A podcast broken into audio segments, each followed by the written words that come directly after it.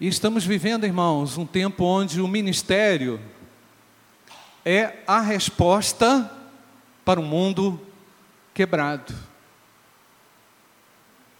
Porque quem é que consegue resistir à dureza da vida e desse mundo sem dar a este mundo uma resposta? Quem é que vai conseguir resistir diante das pressões e das dificuldades do dia a dia e das notícias horrorosas que nós recebemos, sem uma efetividade. O cristão, quando não está envolvido no seu ministério, ministério que Deus confiou a ele, ele se torna passivo ele sabe que há algo a ser feito, porque o Espírito de Deus incomoda o crente. Ele sabe que precisa fazer algo, mas por causa da passividade, mas por causa da acomodação, a notícia vem e fica. E o pior fica. E aquilo que Deus não quer que aconteça, acaba acontecendo por quê? Porque nós não conseguimos dar uma resposta, nós não conseguimos ser resposta. E Deus colocou e organizou o corpo de Cristo, para que o corpo de Cristo seja a resposta. Amém ou não, irmãos?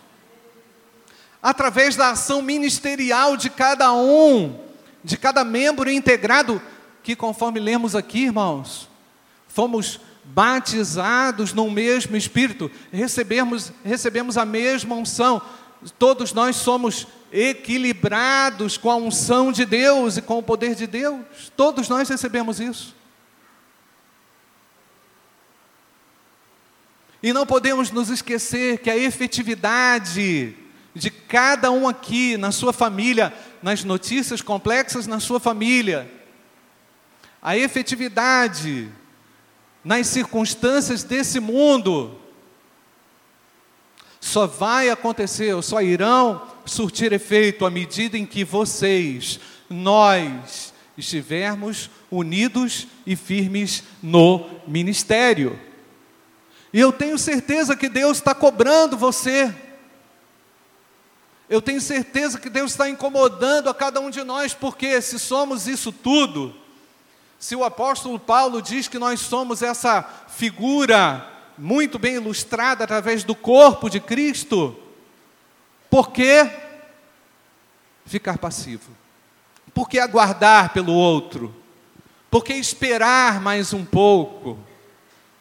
Por que demorar? O Senhor tem uma urgência, amém, queridos? O Senhor tem uma urgência, Ele nos colocou no corpo, colocou você no corpo de Cristo, para poder ser contributivo e efetivo na dinâmica espiritual da igreja sobre a terra. Então, o que é ministério, irmãos? Na maioria das vezes, a palavra ministério aparece na, na, na Bíblia traduzido pela palavra diaconia. Pode repetir essa palavra comigo, irmãos? É uma palavra grega, você vai sair daqui falando um idioma novo, não é? Qual é a palavra, irmãos? diaconia, ministério, é uma derivação da palavra diácono, servo, aquele que está pronto para o serviço. Igreja significa ministério. Igreja não pode significar passividade na vida dos seus membros, ela é atividade, porque Deus é dinâmico. E Deus movimenta o coração do crente. E Deus impulsiona o coração do crente. E é o Espírito Santo de Deus que faz tudo isso na vida do indivíduo. Por melhor ou por melhores capacidades que você tenha, ou pelas melhores habilidades que Deus tenha dado a você, se não é o Espírito Santo de Deus que te impulsiona, talvez aquilo seja apenas uma performance. Talvez aquilo seja apenas um, uma, em alguns casos, tá, irmãos? Pessoas que querem aparecer. Pessoas que querem um minutinho de fama. Porque aquele que está imbuído do ministério, segundo a palavra de Deus, ele está imbuído de um diaconato dinâmico que o faz olhar para o outro de forma diferente e se enxerga também de uma forma nova no cenário destruído. O cenário está destruído, mas Deus renova a unção sobre mim. Amém, irmãos? O cenário está degradado, mas o Senhor é ativo. Deus não parou de trabalhar, Ele está ativo no nosso coração. E é isso que impulsionou a igreja de Atos. Em Atos capítulo 6, versículo 4, não precisa abrir não, eu vou ler. E quanto a nós, nos consagraremos à oração e ao ministério da palavra, a diaconia, ao serviço da palavra. Ou seja, eles se dedicaram ao trabalho, ao serviço da pregação da palavra, um chamado bem específico. Os apóstolos compreenderam isso depois da morte de Jesus. Deus me chamou, Deus nos chamou, Deus nos convocou para uma ação apostólica por um tempo determinado, e foi isso que aconteceu. E a herança apostólica é a igreja, somos nós, amém, irmãos? Que foram ensinados aos pés dos apóstolos, não é? Aqueles que, aqueles que aprenderam diante dos pés dos apóstolos, replicaram essa mensagem, reproduziram poderosa, poderosamente essa mensagem, como? Através de ações ministeriais, através de um poder que veio de Deus, que transcendeu toda a cultura, transcendeu a religião, quebrou todas as barreiras para que o nome de Jesus fosse conhecido. Isso é ministério. Ministério é o dunamis de Deus, a, ação de Deus em movimento no coração do crente, com a finalidade de anunciar a verdade àqueles que não conhecem. Ou seja, somos apenas um, canais, um, um canal, somos apenas canais. Então Deus, quando quer nos usar, Ele nos usa, é verdade, mas nós somos apenas instrumentos em favor do outro. Ninguém pode dizer assim, ah, eu me orgulho do meu ministério. Não, não existe isso. Não existe isso. Né? Porque o orgulho já em si se constitui um próprio pecado. Não é verdade, irmãos?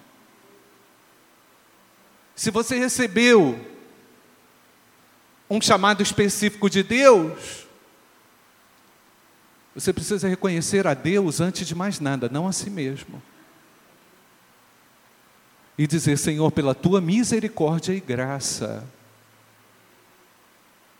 eu fui chamado pelo Senhor para exercer pontinho, pontinho, para fazer e realizar pontinho, pontinho aquilo que Deus me chamou. Então, conceitualmente, irmãos, na Bíblia, tanto no Antigo Testamento como no Novo Testamento, a palavra ministério sempre se aplica a vários serviços especiais que Deus definiu aos seus servos. Servos são pessoas disponíveis. Percebeu? Pessoas disponíveis os apóstolos se viram como pessoas disponíveis para o ministério. Eles disseram assim: porém nós nos consagraremos. Entendeu, irmãos? Foi uma decisão. Depois de terem sido imbuídos ou revestidos de autoridade para a realização do ministério, eles tomaram uma decisão: nós nos consagraremos.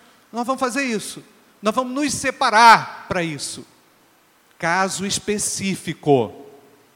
Mas eu entendo, irmãos, que todos nós, toda a igreja, mesmo aqueles que não foram chamados a um ministério pastoral, todos nós precisamos de consagração. É verdade, irmãos? O que, que significa consagração? a desintoxicação do mundo em nós. Consagração é um efeito detox, usando a palavra aí, na vida do crente. Porque a consagração vai trazer para si, para o seu coração, irmãos, um efeito purificador, um efeito que desobstrui artérias e que te coloca vivo, ativo no ministério. Glória a Deus, porque Deus está fazendo isso. Não te deixa obstruído pela frustração, pela dor, porque irmãos, verdade seja dita, quando a gente olha aquele problema de Suzano, a gente também se pergunta: será que vai acontecer ali na escola? Não é verdade? Será que vai? Será que isso está chegando perto da minha casa? E se você olha para tudo isso, sem dar uma resposta, sem oferecer uma resposta, e a resposta é a pregação do Evangelho, amém ou não, irmãos? Você trava, você não sai de casa, você se deprime, você cai de cara no pó e fica lançando cinza sobre a sua cabeça. Dez anos. E não é isso que Deus espera de nós. No mundo complexo, a resposta é da igreja. No mundo complicado, a resposta está na mão da igreja. Na linguagem do futebol, irmãos, eu não sei jogar futebol não. Mas vou fazer uma gracinha aqui. A bola está no teu pé. A bola está no nosso pé e somos um time. Amém, irmãos? Somos um time articulado, unido, integrado no mesmo Espírito, porque recebemos do mesmo Espírito, fomos batizados no mesmo Espírito. Então, quem é que consegue atuar no ministério de forma distraída, sem colocar o reino de Deus na frente, não consegue. Se você não coloca o reino de Deus e a justiça de Deus adiante de você, e isso só pode acontecer pelo poder do Espírito Santo, você se torna passivo. Você se torna um crente passivo. Deus não quer essa passividade para a sua igreja. Ah, pastor, quer dizer que o ministério só é desenvolvido na igreja local? Não, eu não tenho essa limitação, não, não tenho essa cabeça quadrada. Eu entendo que lá no seu trabalho você desenvolve o seu ministério. Amém, irmãos? Lá na sua casa você desenvolve o seu ministério. Quando você pega um ônibus e o trocador xinga você, ali é a hora de você desenvolver o seu ministério. E o maior dom que nós recebemos, qual foi, irmãos?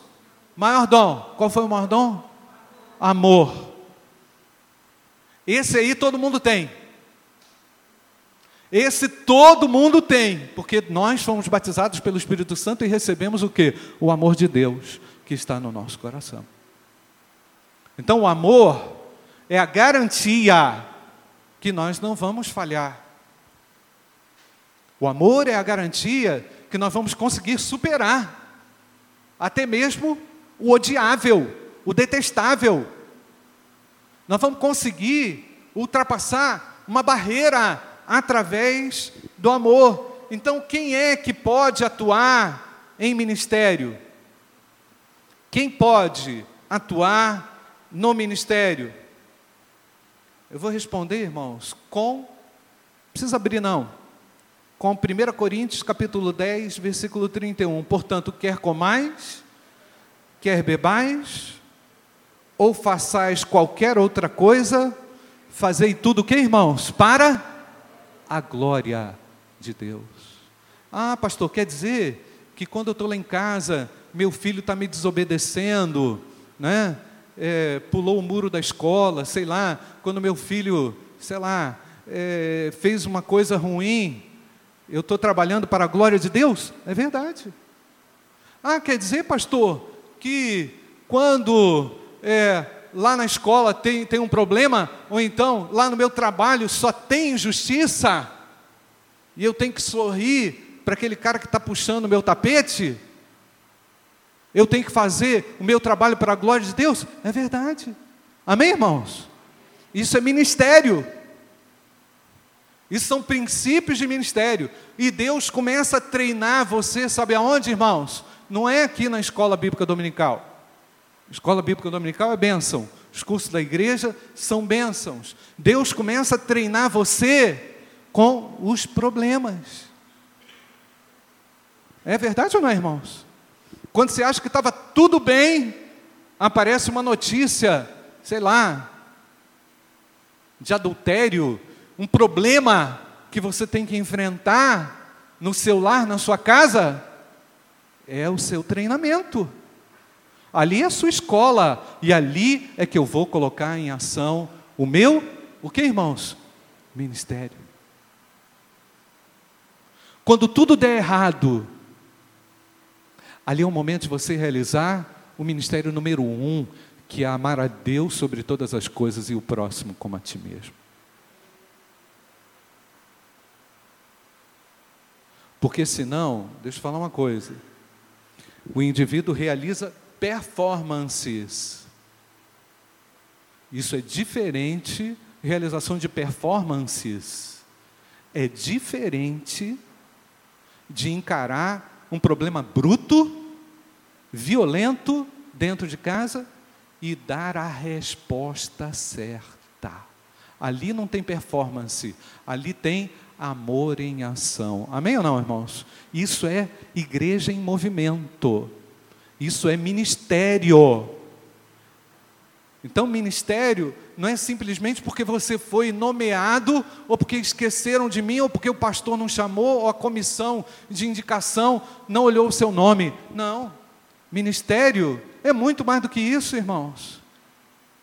Esse ministério, às vezes que da nomeação, às vezes representa, não estou dizendo que é, irmãos, às vezes representa uma coisa mais quadradinha, mas o Senhor está além disso. O Senhor está além disso. Não estou diminuindo o ministério da igreja por causa disso, mas estou dizendo que ele é muito mais amplo, ele acontece no seu dia a dia. É ali que eu tenho que dar essa resposta. Então, quando nós falamos de ministério aqui na IBBR, não nos referimos, não nos referimos exclusivamente ao ministério pastoral ou então aqueles que foram que receberam cargos e foram nomeados para servir. O ministério também, olhando do ponto de vista da igreja, não está na mão de A, de B, de C ou de D. Se Deus me confiou um ministério, eu tenho que desempenhá-lo. Eu estou fazendo isso aqui agora. E eu tenho que fazê-lo debaixo do temor de Deus e da autoridade do Espírito Santo, senão eu estou fora. Porque o ministério não pode ser uma profissão, tampouco o ministério pastoral. Isso é outro assunto. Mas que está caminhando muito para isso aí. Eu estou dando aula de ministério pastoral. Estou com 16 alunos por aí. Irmã Elaine está aí? Irmã Beta também está aí. São minha aluna, minhas alunas. Esse ano eu estou revendo todas as bases de ministério pastoral para explicar para os meninos o que, que é ministério pastoral. E ministério pastoral, na vida de muitos jovens, eu estou com três alunos que têm 20 anos no seminário. Ministério pastoral na cabeça de muitos alunos, especialmente os mais novos, sabe o que, que é, irmãos? Instagram, foto bonita, frase de efeito e música legal na igreja.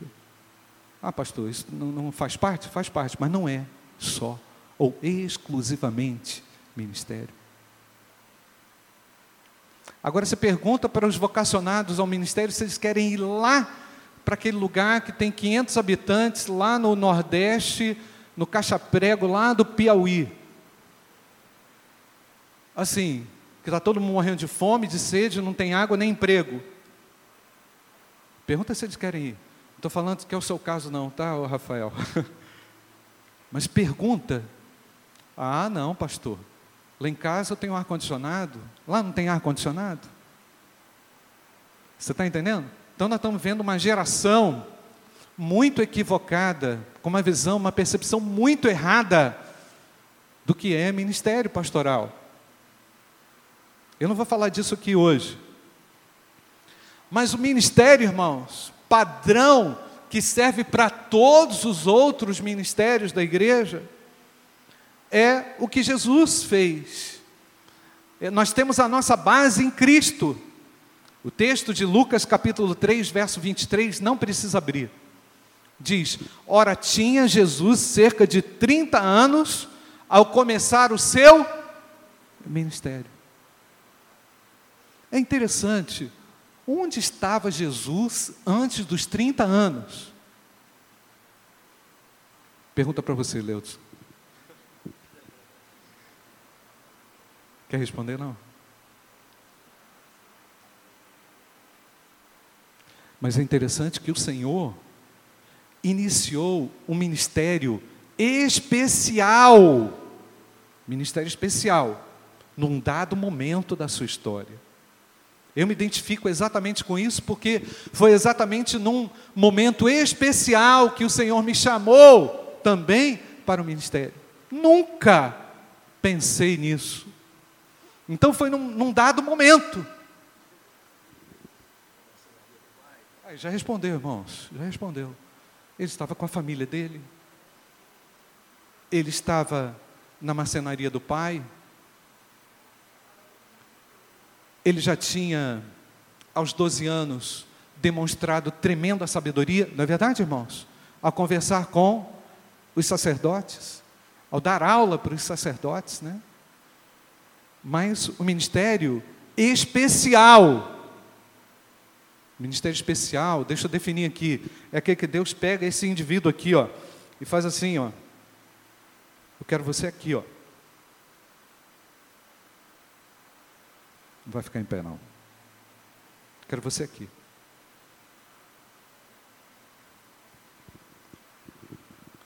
Como é desenvolvido então o ministério, irmãos? O ministério tem que ter o seu foco no próximo. Isso é muito importante. Se você não gravar nada aqui hoje, você tem que gravar isso. O ministério tem que ter o foco em Deus, logicamente, e no próximo. Porque essa, esse ministério vaidoso, orgulhoso e distante não faz parte do ministério que Jesus ensinou. Quer ver? Eu vou provar isso apresentando um texto que eu vou ler. A gente já está um pouco avançado na nossa hora, nós vamos continuar com essa conversa aqui sobre o ministério em outro momento. Mas eu quero ler só um texto para vocês. Você já conhece. É um exemplo clássico de serviço ministerial. Presta atenção. Lucas 10, 31 a 36. E ocasionalmente, descia pelo mesmo caminho certo sacerdote, e vendo-o, passou de largo. E de igual modo também passou um levita, oficiais, tá, irmãos? Sacerdote e levita. Eles tinham o que, irmãos? De acordo com a Bíblia, esses homens tinham o que? Um ministério. Eles tinham um ministério, foram consagrados ao ministério. Quem são eles, irmãos? Um sacerdote e um levita. Chegando àquele lugar, vendo, passou de largo. Mas um samaritano que ia de viagem, chegou ao pé dele, vendo-o, moveu-se de o que, irmãos? Íntima compaixão. Você está vendo onde é que começa o ministério, irmãos? Ó, onde é que o ministério começa a mover você? Você olhou o cara caído e fez o que, irmãos? Moveu-se. Você está entendendo que o amor de Deus é movimento? Moveu-se de íntima compaixão significa fazer algo, não é ficar parado e falar assim: manda o Leudson lá, que o Leudson fala direitinho e o Leudson resolve. Não. Moveu-se, o samaritano moveu-se de íntima, presta atenção na nuance do texto, profunda compaixão. Não é qualquer compaixão, não é rasa compaixão. Profunda compaixão.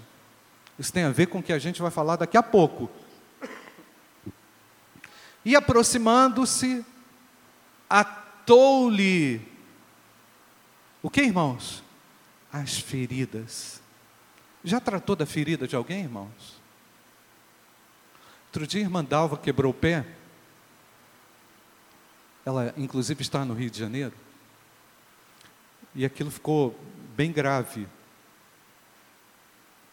E ela perguntou para mim, pastor, o senhor sabe quem é que pode fazer curativo, curativo? Eu lembrei da irmã Flávia, que é enfermeira. Eu falei, Flávia, você pode dar uma ajuda? Está lá a Ágata. Flávia, você pode dar uma força para a irmã? Porque ela vai ter que fazer.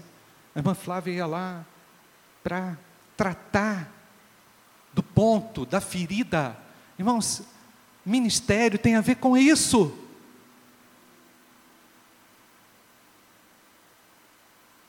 Isso tem a ver com ministério.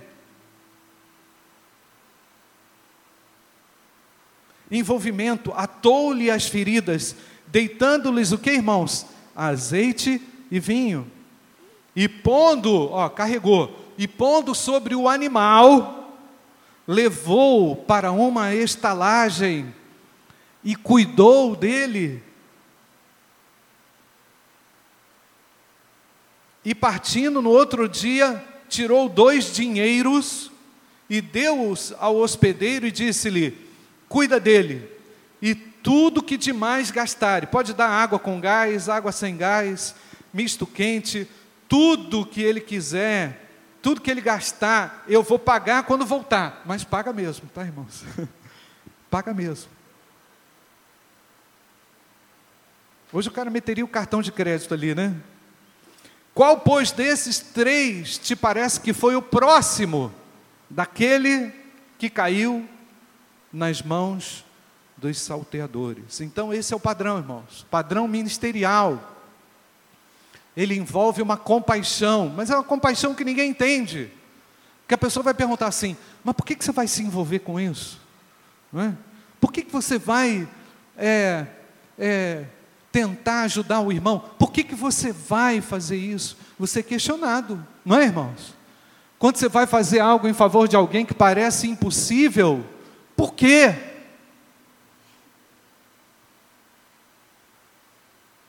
Por que isso? Porque Deus nos move em íntima e profunda, o que, irmãos? Compaixão. Sabe o que é isso? Isso é diaconia. Isso é ministério, isso é serviço.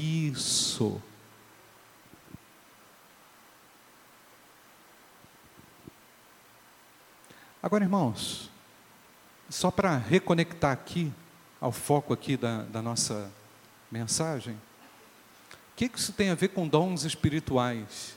O que, que ministério tem a ver com dons espirituais? Nós vamos prosseguir nesse tema na nossa próxima reflexão. Eu quero, por hora, deixar aqui com você a seguinte reflexão: O que seria de uma igreja sem os dons espirituais? Só isso. O que seria de uma igreja voltada para ela mesma? O que seria do nosso ministério sem compaixão, sem amor, sem cuidado pelo próximo. Quem cuida de ferida, irmãos, não escolhe a ferida menor, maior. Ah, mas essa ferida aí eu não, eu não, não posso tratar não. Isso aí, isso aí não dá. A íntima compaixão não é inconsequência a íntima compaixão significa Deus vai comigo e é por isso que vai dar certo. Amém, irmãos? Deus vai comigo e é por isso que vai dar certo. Deus vai conosco nas escolas, pelo trabalho na escola da vida. Por isso que a gente não vai parar, irmãos. Por isso que a resposta da igreja é a resposta do amor, da diaconia, do serviço. Ela é contrária à atitude, entre aspas, assim, razoável das pessoas, porque aquele lugar ali é meio perigoso, né? Porque ali tudo ficou perigoso agora, né, irmãos? Tudo é perigoso. E se eu pensar nisso, e se eu pensar assim, nada farei. Ou então, a atitude do samaritano não foi aquela, eu falei que ia parar, mas vou, já vou parar. Não foi aquela que às vezes é, a gente faz assim. O fulano aqui está todo arrebentado, todo quebrado, né? Esse fulano aqui. Aí você fala assim: Nossa, rapaz, mas como é que você foi passar ali nessa hora? Como é que você foi fazer um negócio desse? Entendeu? Você não devia ter ido lá. Tipo assim, a gente já está querendo dar aula para o cara. A gente já está querendo dizer o que, que ele, o que, que ele não deveria ter feito. Você já quer dar aula para ele. E não é esse o caso.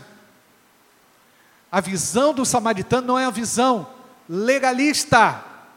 Muito pelo contrário, é aquela visão que foi movida por íntima compaixão. E ele fala: O que, que aconteceu com você? Espera aí que eu vou consertar. Espera aí que eu vou ajudar. Eu vou me colocar à disposição para você ser restaurado. Amém, irmãos? Ministério tem a ver com isso. E nós estamos assim, ó, ó, presta atenção, repletos de oportunidades no nosso dia a dia. Não tenha medo. Não, não coloque os dois pés atrás renuncie a qualquer medo paralisante e haja na autoridade e no poder do Espírito Santo de Deus. Você e eu somos a resposta que esse mundo louco precisa através do amor e da graça que o Senhor derramou sobre nós. Amém, irmãos? Você está disposto a se colocar na brecha para servir, lá no seu trabalho, lá onde você está, lá na sua família.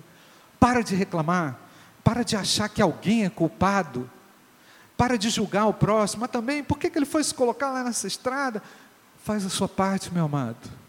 Sirva com alegria, em íntima e profunda compaixão.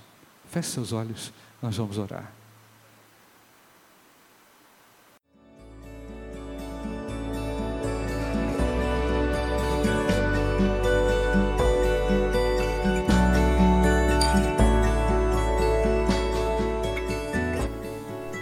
A Igreja Batista do Bom Retiro tem plena convicção de que a palavra de Deus é poder para salvar e transformar vidas.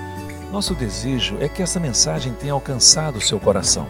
Para saber mais sobre quem somos e em quem acreditamos, acesse ibbrpatinga.com.br.